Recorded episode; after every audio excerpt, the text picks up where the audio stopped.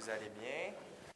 Vous allez pouvoir ouvrir dans vos Bibles à Ésaïe 41 et ce matin, on va regarder ensemble le verset 10.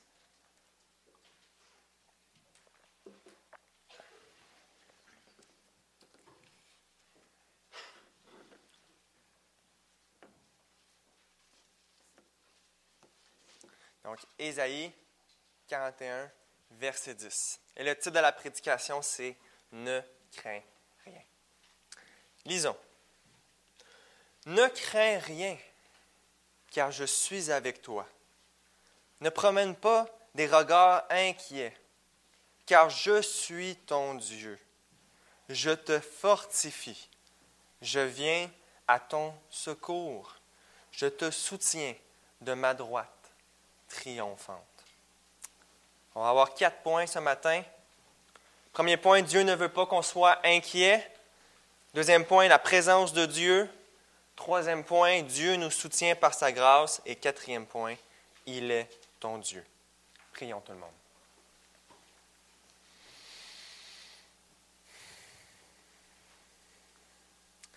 Seigneur, quel privilège, comme nous dit l'Épître aux Hébreux, de s'avancer à la cité céleste, Seigneur. Oui, de nos yeux physiques, on, on se voit juste ici, mais c'est toute la Jérusalem céleste qui est en fête. Tes anges t'adorent. Les scènes menant à la perfection sont auprès de toi, Seigneur Jésus-Christ. Nous nous joignons à l'Église aussi au ciel pour t'adorer, pour exalter ton nom, Seigneur. Seigneur, je te prie que ce matin, tu puisses nous parler par ta parole, Seigneur. Que tu puisses vraiment nous bénir, nous donner la grâce de ne plus céder aussi facilement à l'inquiétude et au stress. Seigneur, donne-nous des armes pour combattre le combat de l'anxiété, de l'inquiétude, des soucis de la vie, Seigneur. Fortifie-nous par ce texte. Donne-nous de l'espoir par ce texte, Seigneur. Oui, Seigneur, par ton Esprit Saint, viens nous bénir abondamment. Fais qu'on chérit ces vérités dans nos cœurs et qu'on s'en rappelle durant cette semaine quand l'anxiété va venir. Seigneur, si tu n'agis pas par ton Esprit Saint, c'est en vain qu'on fait quoi que ce soit.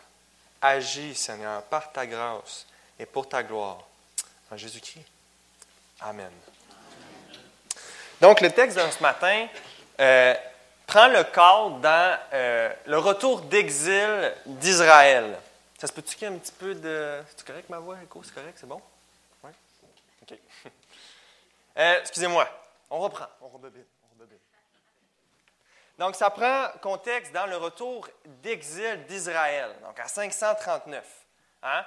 Tout avant, dans les, les autres chapitres, Ésaïe prédisait à Israël qu'il allait se faire prendre captif par les Babyloniens à cause de leur idolâtrie et de leur transgression de l'alliance. Et là, à partir du chapitre 40, c'est l'annonce du retour d'exil. Donc, le retour en Israël pour les Juifs. Et on sent que le peuple de Dieu, après avoir eu cette épreuve de l'exil, doute un peu de son Dieu et se questionne sur lui. Par exemple, au verset 27 du chapitre 40, on voit Pourquoi dis-tu, Jacob Pourquoi dis-tu, Israël Ma destinée est cachée devant l'Éternel. Mon droit passe inaperçu devant mon Dieu. Donc là, Israël est dans la plainte et dans le doute alors qu'ils vont retourner d'exil. Et Dieu, dans sa grâce, à partir du verset du chapitre 40, m'en rentre maintenant dans une consolation qu'il apporte à Israël. Ah, notre Dieu est tellement bon. Juste, Israël, c'est eux qui se sont mis dans le pétrin. C'est eux qui se sont détournés de Dieu. C'est de leur faute s'ils sont en exil, s'ils sont loin du Seigneur. Mais le Seigneur, au lieu de dire, ben, je vous laisse dans vos troubles, vous avez juste à m'écouter, va les consoler, va les chercher, continue à prendre soin d'eux. Comme qu'on a un Dieu de miséricorde. Hein. Quand on pêche, des fois, on se met dans le trouble nous-mêmes, on est triste à cause de nos péchés, mais Dieu, malgré ça, dans sa grâce, il vient nous trouver. Donc, c'est ça que Dieu veut faire avec Israël. Il veut le consoler. Et à travers les chapitres 40 et 41, on voit plusieurs sujets de consolation que Dieu amène à Israël, comme par exemple, fameux quand il soutient celui qui est affaibli, euh, que le, ceux qui espèrent en l'Éternel renouvellent leur force comme l'aigle, leur redonne plein d'espoir comme ça. Mais ce matin, on va se concentrer sur la consolation qu'on a lue au verset 10 du chapitre 41. La présence de Dieu qui retire la peur. Mais là, peut-être que quelqu'un aurait envie de me dire Attends un peu, Daniel. Là, ce texte-là, il est pour Israël, il y a 2500 ans, alors qu'eux autres sont à Babylone, puis là, ils reviennent d'exil. Puis là, tu vas nous mettre ça à nous autres, aujourd'hui, en 2023, à l'Église réformée baptiste Saint-Jérôme. Il y a un peu un décalage, un décalage de contexte historique et même de peuple. On n'est pas Israël. Eh bien, l'Écriture dit plusieurs choses à ce sujet par rapport à notre lien en tant que chrétien et les promesses de l'Ancien Testament. Premièrement, on voit dans Romains 11 que l'apôtre Paul nous parle de l'Israël physique, donc les Juifs, et nous dit que vu qu'ils ont rejeté le Messie, Dieu les a retirés de l'olivier franc, et qu'à la place, il a mis des païens qui mettaient leur foi en Christ sur cet olivier franc qui symbolise le peuple de Dieu. Et donc, ça veut dire que on, est dans ce sens-là l'Israël de Dieu, quand même, va dire Paul. Hein?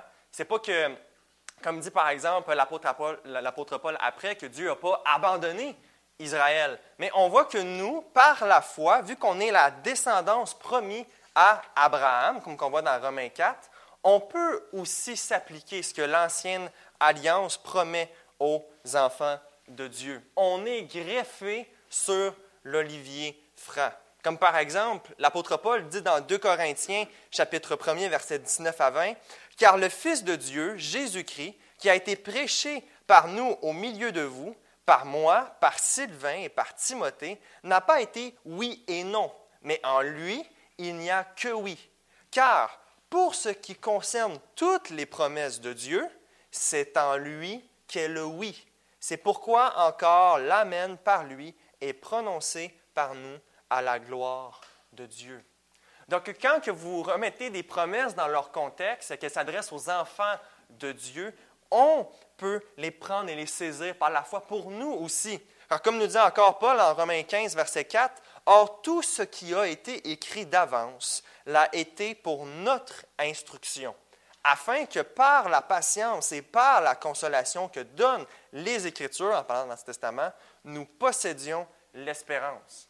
Hein, par exemple, quand, le, verset qu'on voit derrière nous prêche la parole, l'Église chrétienne primitive, qu'est-ce qu'ils prêchaient le dimanche matin? C'était l'Ancien Testament. Hein, les commentaires étaient faits sur l'Ancien Testament. L'Ancien Testament était utilisé pour prouver que Jésus était le Messie. Et les, les premiers chrétiens n'avaient aucune difficulté à s'appliquer ça à eux aussi également. Donc oui, Dieu veut nous aussi nous consoler. ça a été écrit, nous dit Paul, pour notre instruction. Il parle à des païens qui ne sont pas juifs. Donc oui, ce matin, à vous, chrétiens, Dieu veut vous parler dans ce verset. Donc, commençons par le premier point. Dieu ne veut pas qu'on soit inquiet. Hein, il dit, ne crains rien. Y a-t-il quelque chose de plus fatigant dans la vie que d'être anxieux? Quand que la, cette boule-là dans l'estomac nous pogne, là, où est-ce qu'on est tout pogné en dedans, coincé, où est-ce qu'on a un inconfort comme ça, hein, on sent, là, euh, ça, nous paralyse l'anxiété. On se sent comme un chevreuil là, devant un char qui arrive avec les flashers, là, puis on n'est plus capable de bouger à cause d'une situation qui nous stresse. Hein, pour certains d'entre nous, ça peut aller très loin, ça peut vraiment causer de la dépression, avoir une anxiété continuelle qui revient n'est pas toujours évident, en plus de tout ça, de savoir pourquoi on est, pourquoi est anxieux. On n'est pas toujours certain de mettre exactement le doigt sur le, bobo quand on a vraiment un inconfort à l'intérieur. Hein, il y a plusieurs causes. Il peut avoir un, cycle de mauvaises pensées ou de réflexion d'abattement. Il peut avoir un manque d'activité physique, un manque de bonne alimentation, un, manque de sommeil, des traumatismes d'enfance qui reviennent. Hein, on, a tous nos petites blessures, nos petites faiblesses et nos angoisses. Comme on dit, on a tous nos, pitons sur lesquels des fois on peut être pesé et que ça nous déclenche. Ça nous remplit de crainte. Oublions jamais, chrétiens, que dans un certain sens, c'est normal qu'on souffre ici et qu'on languit. On n'est pas dans une, vous ne vivez pas dans une humanité glorifiée, euh, délivrée du péché. Vous êtes dans une humanité qui descend de ceux qui ont été chassés de la présence de Dieu, de ceux qui ont été chassés du jardin. L'apôtre Paul, regardez comment est-ce que l'apôtre Paul décrit la condition du chrétien sur cette terre, dans Romains 8, versets 22 à 23. Or, nous savons que jusqu'à ce jour, la création tout entière soupire et souffre les douleurs de l'enfantement. Et ce n'est pas elle seulement, mais nous aussi, en parlant des chrétiens, qui avons les prémices de l'Esprit. Nous aussi, nous soupirons en nous-mêmes, en attendant l'adoption, la rédemption de notre corps. Quand on regarde le contexte de l'Église primitive, quand on voit toutes les persécutions qu'il y avait envers les chrétiens, on peut complètement comprendre l'apôtre Paul ici qui voit constamment des chrétiens se faire tuer, des familles chrétiennes se faire trouver et livrer dans les colisées de Rome. Oui, est-ce que Paul décrit la situation du chrétien comme une situation de languir, d'avoir hâte que la rédemption du corps, avoir hâte d'avoir la rédemption de notre corps. Donc, il décrit la condition des chrétiens ici-bas. Donc, il est juste, dans un certain sens, d'avoir une certaine euh, insatisfaction, je pourrais dire. Insatisfaction dans cette vie. Et que cette vie-là nous cause du stress. Alors, on le sait qu'on est en attente de ce corps de résurrection, mais comme on dirait en bon québécois, on est pogné ici. Là. là, on est sur la terre, puis on est dans cette condition-là. Quoi faire? Eh bien, la première chose qu'il faut réaliser, c'est que Dieu ne veut pas qu'on soit stressé.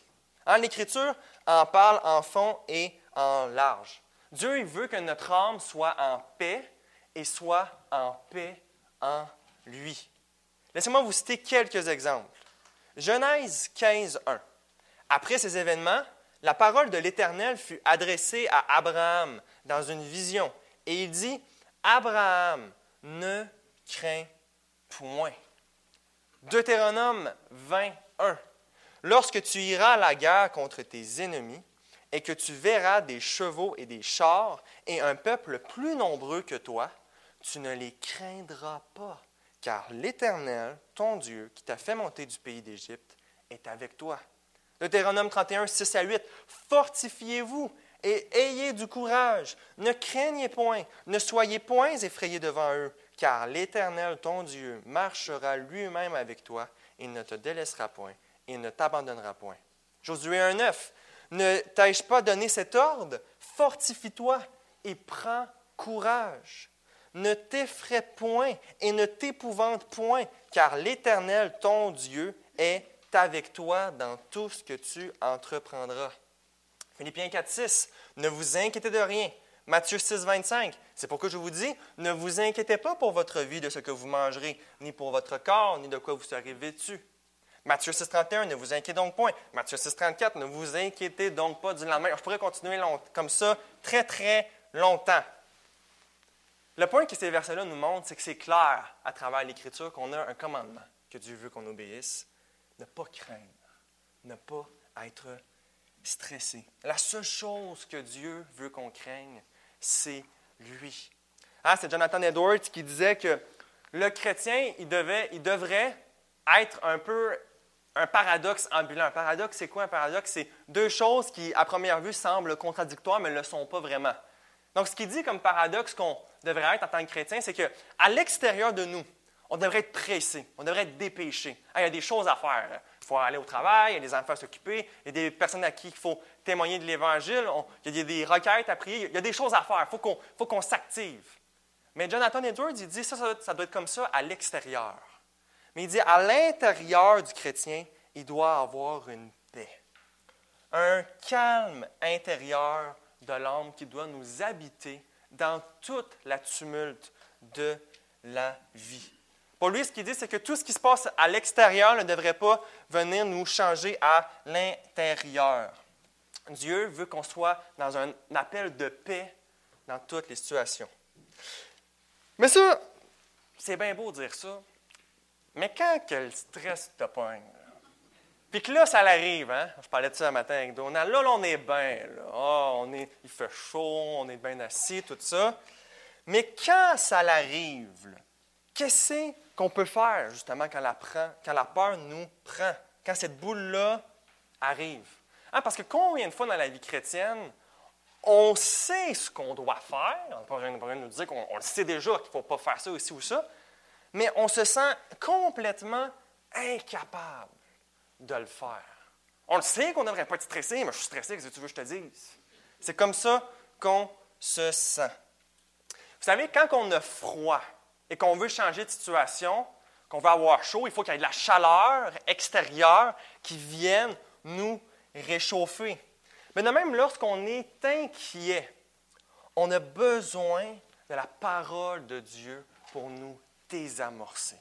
On a besoin de se parler et de voir les vérités sur qu'est-ce qui se passe vraiment dans le monde, puis pas juste notre inconfort à nous intérieur. Hein, ça ne va pas arriver comme par magie, c'est une guerre se battre contre notre cœur qui est anxieux. Il faut arrêter de s'écouter et utiliser la parole de Dieu qui est, comme nous dit Paul dans Éphésiens 6, l'épée de l'esprit. Et votre paix, je vous le dis d'avance, ça va se trouver dans rien d'autre de, sinon de, ce qui est contenu dans ce verset-là d'Ésaïe. Hein, la paix civile, une bonne économie, une bonne job, la compagnie a prospère, ça va bien, OK, notre voyage à Cancun s'en vient. Toutes ces choses-là vont jamais régler votre problème du stress. Pourquoi? Parce qu'il y a plein de monde qui ont toutes ces affaires-là, qui sont encore bien plus stressés que nous. Ah, bien souvent, c'est toutes ces, choses-là, quand ils augmentent, que ce soit la richesse ou quoi que ce soit, la parole nous dit que les inquiétudes aussi augmentent et les soucis augmentent. Donc, ce qui va donner une paix à notre âme, c'est notre Dieu. Alors, quelle raison de ne pas craindre? On sait qu'il ne faut pas craindre. Quelle raison de ne pas craindre, nous dit la parole? Deuxième point, la présence de Dieu. Ah, Dieu ne fait pas juste nous, nous, commander d'être en paix, et là, de s'attendre que, comme par magie, on le devienne. dans ce texte-là, il donne à Israël des raisons pour fonder sa paix et sa sérénité. Il ne veut pas juste que ça l'arrive dans même pour rien. Il y a des raisons très précises. Il leur dit, ne crains rien, car je suis avec toi. Mais en quoi est-ce que c'est bénéfique que Dieu est avec Israël et par conclusion que Dieu est avec nous? En quoi est-ce que sa présence est un réconfort? De toute façon, on sait que Dieu est présent partout. Hein? Il n'est pas plus présent dans un certain sens avec nous qu'ailleurs d'autres dans le monde. Qu'est-ce que ça change que Dieu est présent? OK, Dieu est présent, je suis quand même nerveux, je suis quand même anxieux. Eh bien, Dieu veut nous montrer par ses mots, non pas seulement, il n'est pas, pas de vouloir nous montrer qu'il est juste omniprésent. Ce n'est pas ça le point de dire qu'il est présent avec Israël. Ce que Dieu veut nous montrer, c'est bien plus. C'est premièrement nous montrer qu'il est de notre côté. Dieu est avec nous. Vous êtes dans une relation d'alliance avec Dieu. Dieu n'est pas votre ennemi. Comme qui dit à Abraham, il est votre ami. Hein? Qu'est-ce qu'on voit dans Romains 8, verset 31? Que dirons-nous à l'égard de ces choses? Si Dieu est pour nous, d'autres traductions, si Dieu est avec nous, qui sera contre nous? Devant Dieu, il n'y a personne qui fait le poids. On ne peut pas comparer personne à Dieu. Dieu est dans une catégorie complètement à part, surtout par rapport aux hommes. Matthieu 19, verset 26. Aux hommes, nous dit Jésus, cela est impossible. Mais à Dieu, donc il nous sépare complètement, mais à Dieu, tout est possible. Ici, dans le contexte de la question de comment être sauvé, que c'est Dieu qui sauve. Si Dieu veut faire quelque chose, il peut le faire. Nous, il y a bien des affaires qu'on aimerait faire, mais qu'on ne peut pas le faire. je ne peux pas me téléporter à côté de Pascal pendant qu'il prêche au Texas.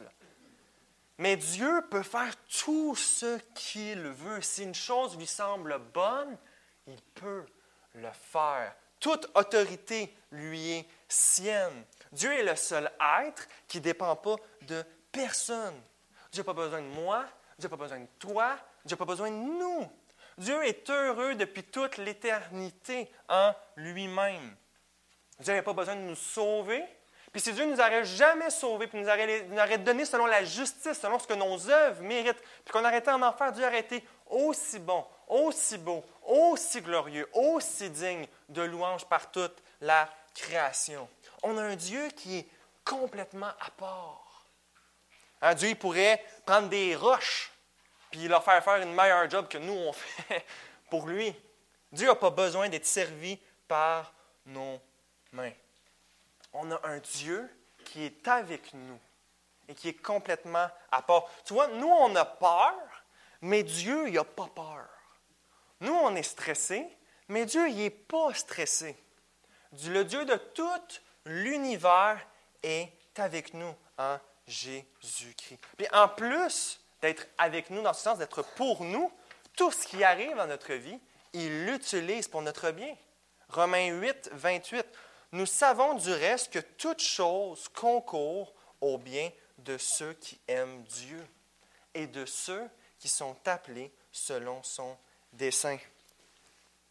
Pourquoi avoir peur? Dieu est avec nous. Dieu est 100% pour nous.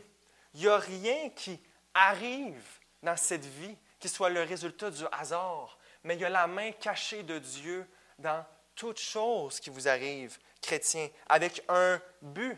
Paul nous dit que tout concourt à notre bien, même les moments les plus souffrants de notre vie.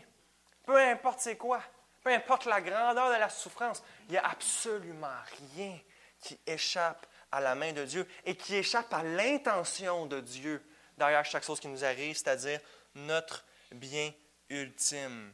Dieu, en ordonnant tous les détails de notre vie, a toujours été de notre côté, a toujours été pour nous. Dieu n'a jamais eu de malice, jamais eu de péché en lui, de désir de cruauté, de désir d'injustice, quand il a prédestiné tout ce qui va nous arriver dans notre vie. En plus, il te l'a prouvé, chrétien, qu'il t'aime. Il t'a donné son Fils unique, cloué sur une croix romaine. Il te l'a montré qu'il est avec toi. Il a pris ton péché à toi et l'a donné à Christ pour que toi, tu ailles sa justice à lui par la foi. On ne peut pas douter de son amour chrétien. Les circonstances, les pires circonstances qu'on peut vivre ne changent rien à la croix, ne changent rien à la vérité que Dieu a envoyé le seul juste mourir pour nous injustes.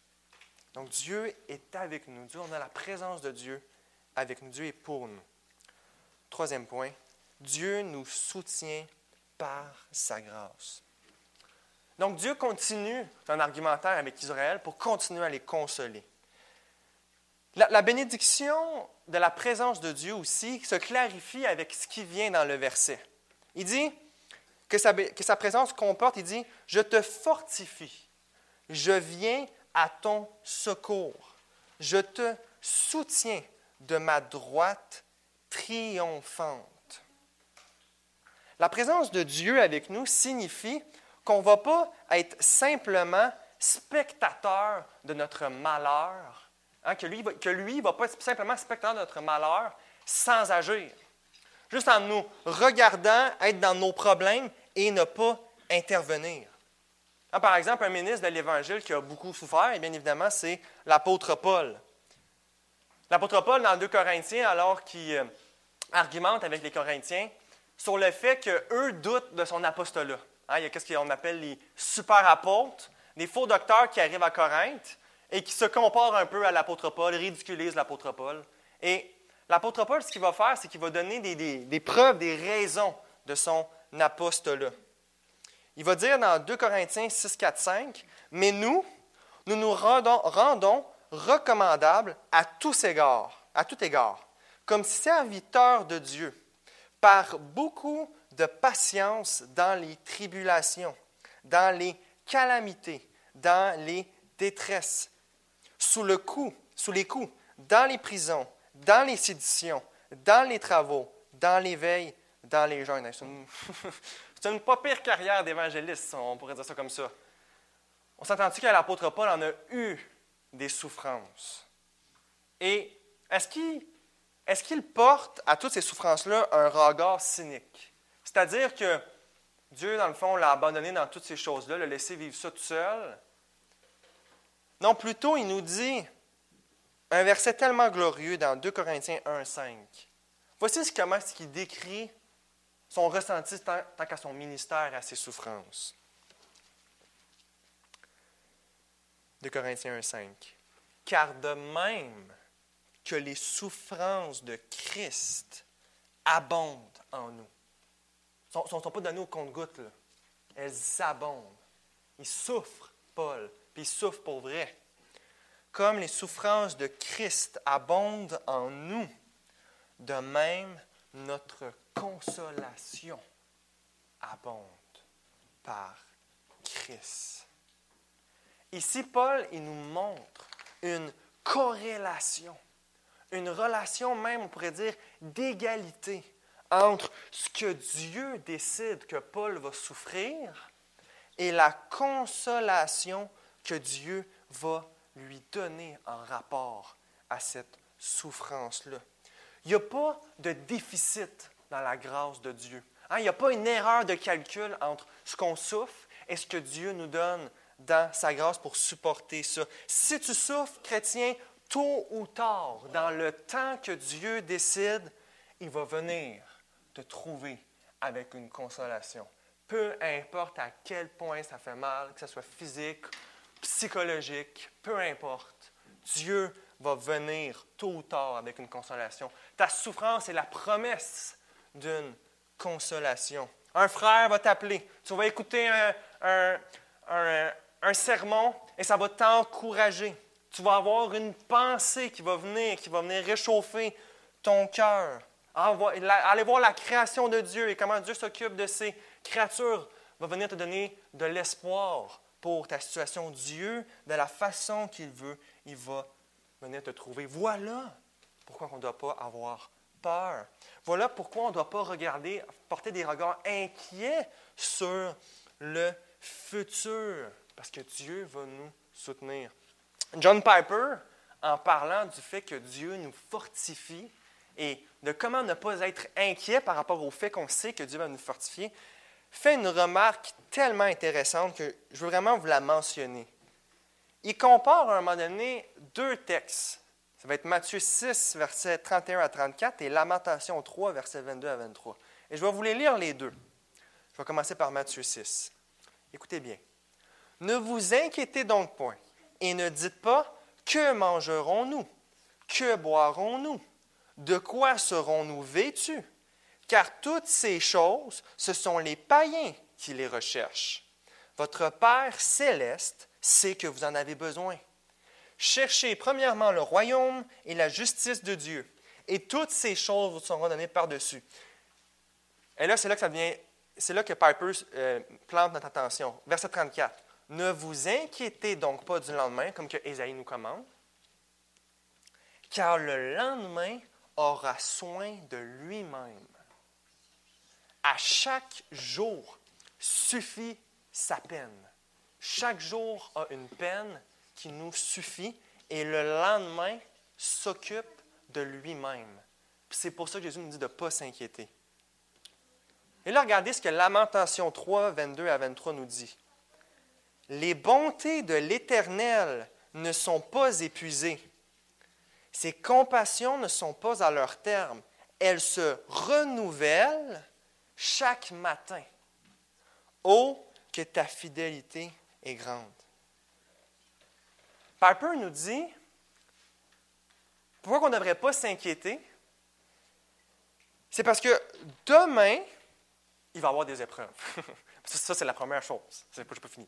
Demain, il va y avoir des épreuves. Demain, il va y avoir des souffrances. Il y en a qui le savent, c'est marqué dans votre calendrier, vous avez un rendez-vous ou euh, quelque chose de même. Vous savez que ça s'en vient.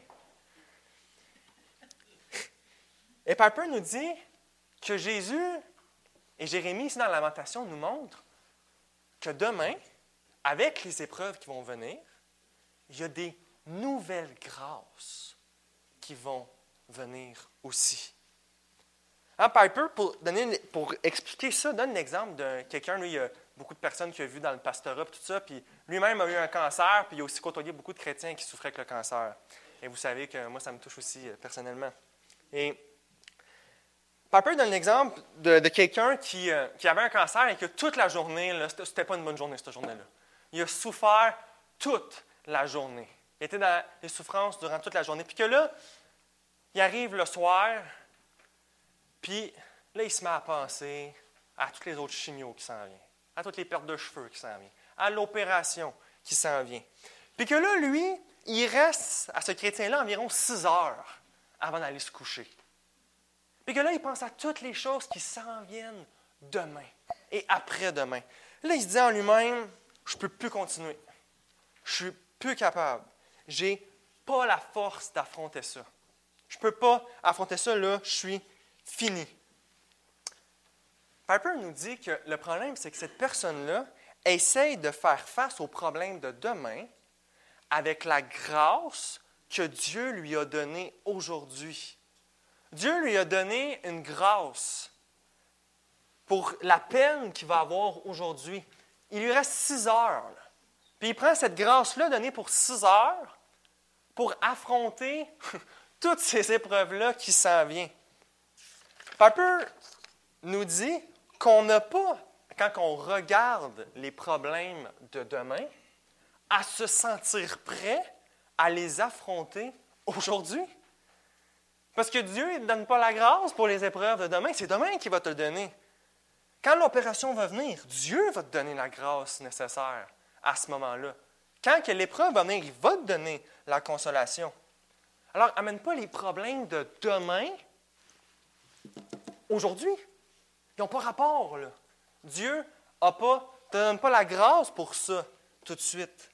Dieu ne t'appelle pas à te sentir prêt à affronter des situations hypothétiques que tu envisages. C'est hypothétique. Ce n'est pas encore le futur. Dieu prépare sa grâce, comme nous dit Lamentation. Il te soutient, comme nous dit Isaïe. Il nous fortifie pour aujourd'hui. Chaque jour suffit sa peine.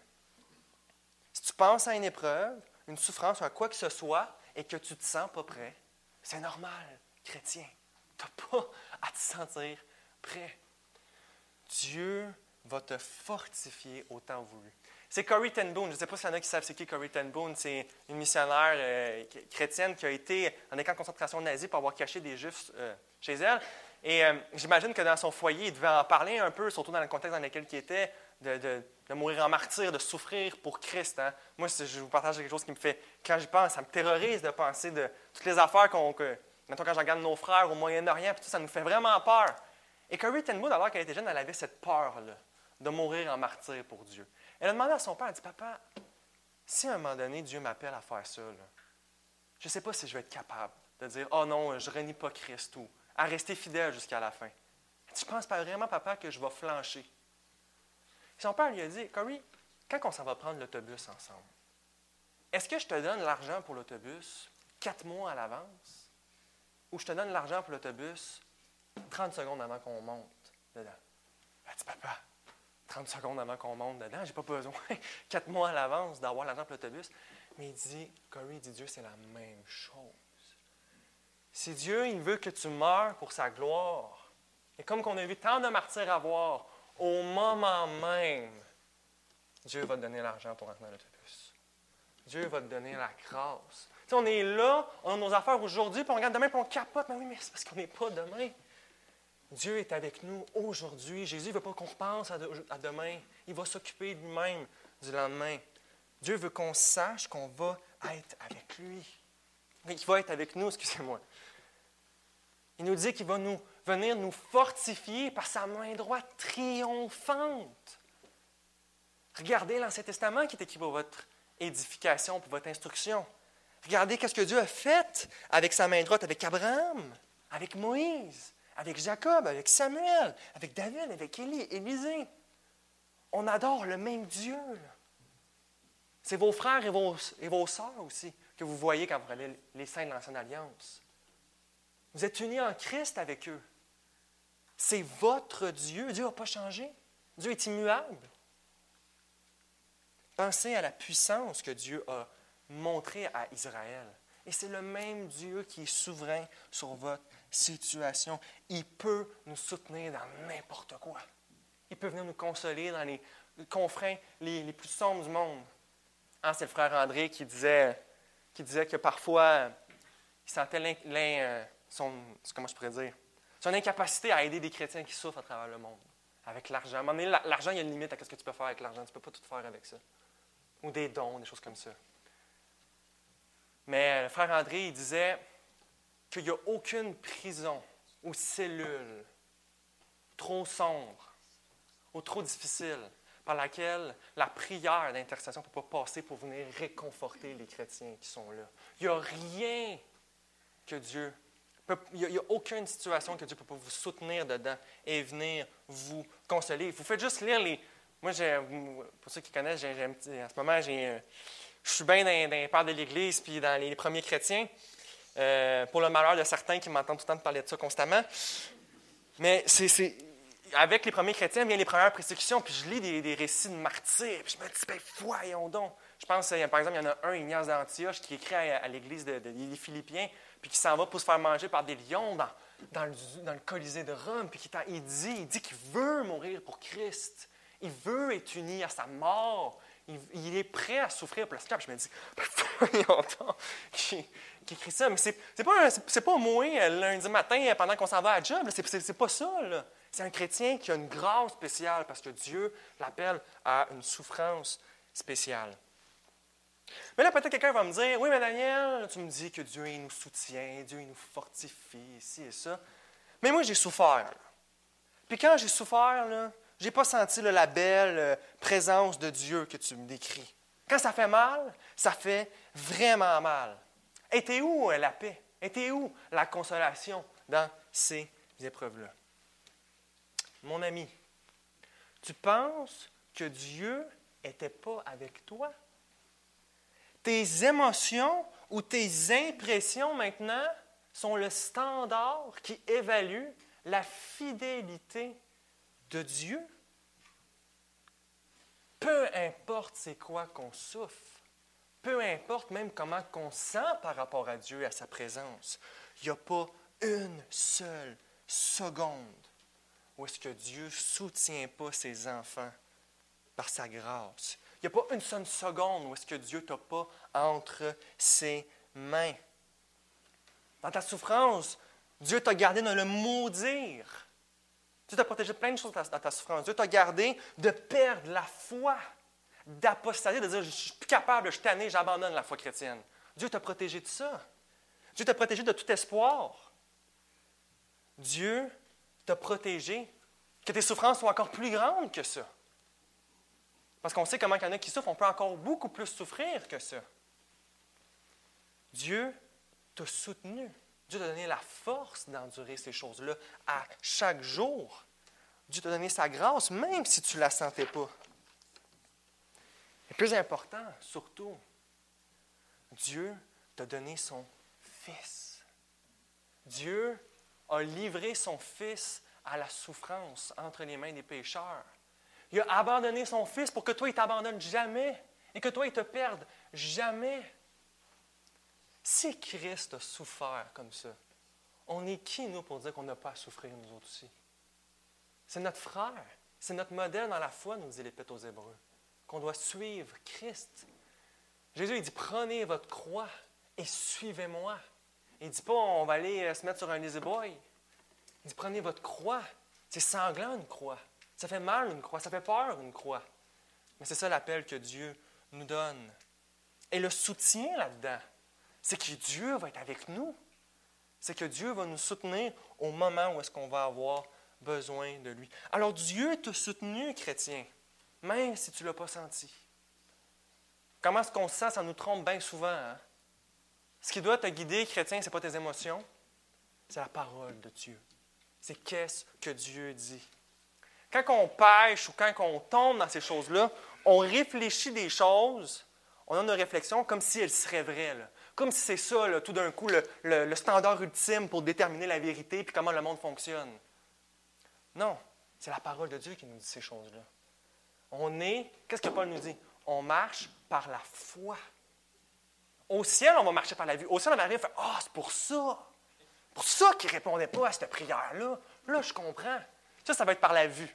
Parce qu'il n'y aura plus de foi. Je n'ai pas foi que ce téléphone-là est devant moi, je le vois. On va marcher par la vue. Là, on marche par la foi. Et souvent, Dieu nous laisse dans des déserts spirituels et dans ces temps-là pour fortifier notre foi. Justement, pour pas qu'on marche en regardant comment est-ce que nous, on se sent là-dedans, mais qu'on se réalise sur lui, puis que même nos émotions, des fois, ne sont pas un soutien. Et que lui seul soit notre soutien. Ça fait mal. Je sais que ça fait mal. Mais Dieu le fait par amour pour nous. Et pour qu'on ressemble plus à Christ. Parce qu'ultimement, c'est ça notre plus grand besoin. Alors, on marche par la foi. On ne marche pas par la vue. N'oublions pas. Donc, pourquoi on ne doit pas avoir peur? Pourquoi on ne doit pas s'inquiéter? Nous dit euh, c'est que Dieu va nous fortifier. Alors, inquiète-toi pas pour demain et foi en Dieu. Demain, il va avoir la grâce. Aujourd'hui, concentre-toi sur la peine que tu te donnes aujourd'hui. Quatrième point, je termine sur ça, il est ton Dieu. Isaïe dit, ne promène pas des regards inquiets, car je suis ton Dieu. Le Dieu qui a fait toutes choses le Dieu, qui a créé tous les anges, le Dieu qui a créé tout l'univers, toutes les étoiles, le Dieu qui tient toutes choses entre sa main, c'est ton. Ce n'est pas une entité lointaine dans l'univers, c'est ton Dieu. Est-ce que tu réalises ça, chrétien? Que Dieu est à toi. Dieu est ton héritage pour toujours. À quoi bon quelques souffrances terrestres pour au final l'avoir lui éternellement pour notre joie, le contempler, contempler lui pour toujours, l'être parfait qui est derrière toute chose qui nous arrive. Enfin, vous allez l'avoir pour toujours, vous allez l'avoir pour votre héritage. Quand ton père t'a terriblement déçu et affligé, il est ton père. Tes amis t'ont abandonné, il est ton ami. Toute personne t'abandonne, il te recueille dans ses bras pour te conduire auprès de lui dans l'éternité. Il ne t'abandonne pas. Psaume 27, verset 10. Car mon Père et ma mère m'abandonnent, mais l'Éternel me recueillera. Il est ton Dieu, chrétien. Il est avec toi. Tu n'as pas de plus grande joie de savoir qu'en Jésus-Christ, son Père, c'est ton Père. Augustin, euh, pour ceux qui savent, j'aime tellement Augustin. Moi, ce que j'aime d'Augustin, c'est qu'Augustin, il y a des courtes phrases, mais qui te. Oh, qui, ont, qui, te met ça, ça, ça, vient de te poigner. Je ne sais pas, pour, sais pas décrire. Le, il avait vraiment, le Seigneur lui a vraiment donné un don pour écrire Augustin, mais il y a tout le temps plein de phrases comme ça qui dit, qui te. Puis il y en a une qui dit dans son exposition sur le psaume 72, il dit, La récompense de Dieu, c'est Dieu lui-même. La récompense de Dieu, c'est Dieu lui-même. Le plus grand bien que Dieu donne ultimement, c'est lui-même. Puis c'est logique, parce que si Dieu c'est l'être parfait, puis l'être ultime, qu'est-ce qu'il peut donner de plus glorieux que lui-même? Qu'est-ce qu'il peut donner de plus merveilleux que lui-même à ses enfants? Qu'est-ce que la Jérusalem future? Dieu avec nous. Dieu auprès de nous pour toujours. Ah, je, l'ai dit souvent cette phrase-là, mais Blaise Pascal disait que l'homme a un vide dans le fond du cœur qui est en forme de Dieu et que rien ni personne ne peut remplir ce vide sinon Dieu. Hein. Pascal, dans ses pensées, regarde les hommes à jouer au jeu, aller voir les prostituées et se vautrer dans plein de plaisirs. Il dit que ça, c'est l'être humain qui cherche terriblement à être heureux, mais complètement tout le temps insatisfait parce qu'il ne s'est pas reposé en Dieu. Alors tu n'as pas à craindre. Dieu est ton Dieu. Dieu se donne à toi, il va se donner à toi pour toujours. Qu'est-ce que Jésus alors que Jésus s'apprête à monter au ciel, à la droite du Père. Et là, nous, nous comme qui dit, je vous quitte, mais je ne vous quitte pas tout seul, je vous laisse avec votre consolateur, l'Esprit, mais qui s'envole. Ah ben oui, on est, manqué, né à mauvaise époque. On aurait dû naître euh, en Galilée il y a 2000 ans. Là, on l'aurait vu pour vrai, Jésus. On est ici. Comme nous disent Jean, on l'aime puis on ne l'a même pas vu. Alors que Jésus se prépare à partir, il leur dit des derniers mots à ses disciples. Dire des derniers mots avant un grand au revoir, c'est très important. On ne les choisit pas euh, de même. Qu'est-ce que dit Jésus ses disciples alors qu'il va leur donner la mission la plus difficile après la sienne, bien sûr, mais d'aller de fonder des églises, chercher à convertir les nations pour Christ, à souffrir pour son nom. Qu'est-ce qu'il leur dit? Matthieu 28, verset 20. Et voici, je suis avec vous tous les jours jusqu'à la fin du monde. Cette vérité est tellement précieuse pour notre âme chrétien que c'est la dernière chose que Jésus dit à ses disciples. Alors, ne craignons rien. Dieu est avec nous. Dieu nous soutient par sa main droite triomphante. Quand l'épreuve va arriver, la grâce va arriver. Jésus est Emmanuel, Dieu avec nous. Prions.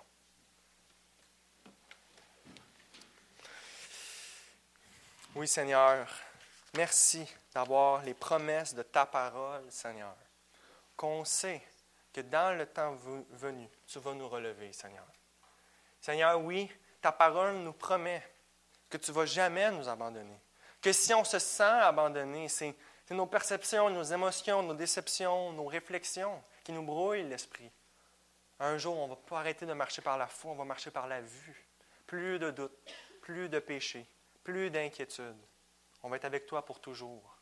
Alors voudrais-tu, Seigneur Dieu, nous, nous fortifier et nous donner de plus en plus de ne plus avoir peur? Et par ta grâce, voudrais-tu que quand la peur vient, qu'on puisse l'attaquer avec la parole de Dieu? Qu'on ne puisse pas se laisser partir dans nos réflexions, Seigneur, mais comme David faisait, qu'on puisse parler à notre âme et lui dire, pourquoi t'as battu mon âme? Réjouis-toi en Dieu. Seigneur, sois avec nous par ta grâce. Si toi tu n'agis pas en nous, si toi tu n'agis pas par ta grâce, c'est en vain qu'on fait quoi que ce soit. Bénis-nous en Jésus-Christ. Amen.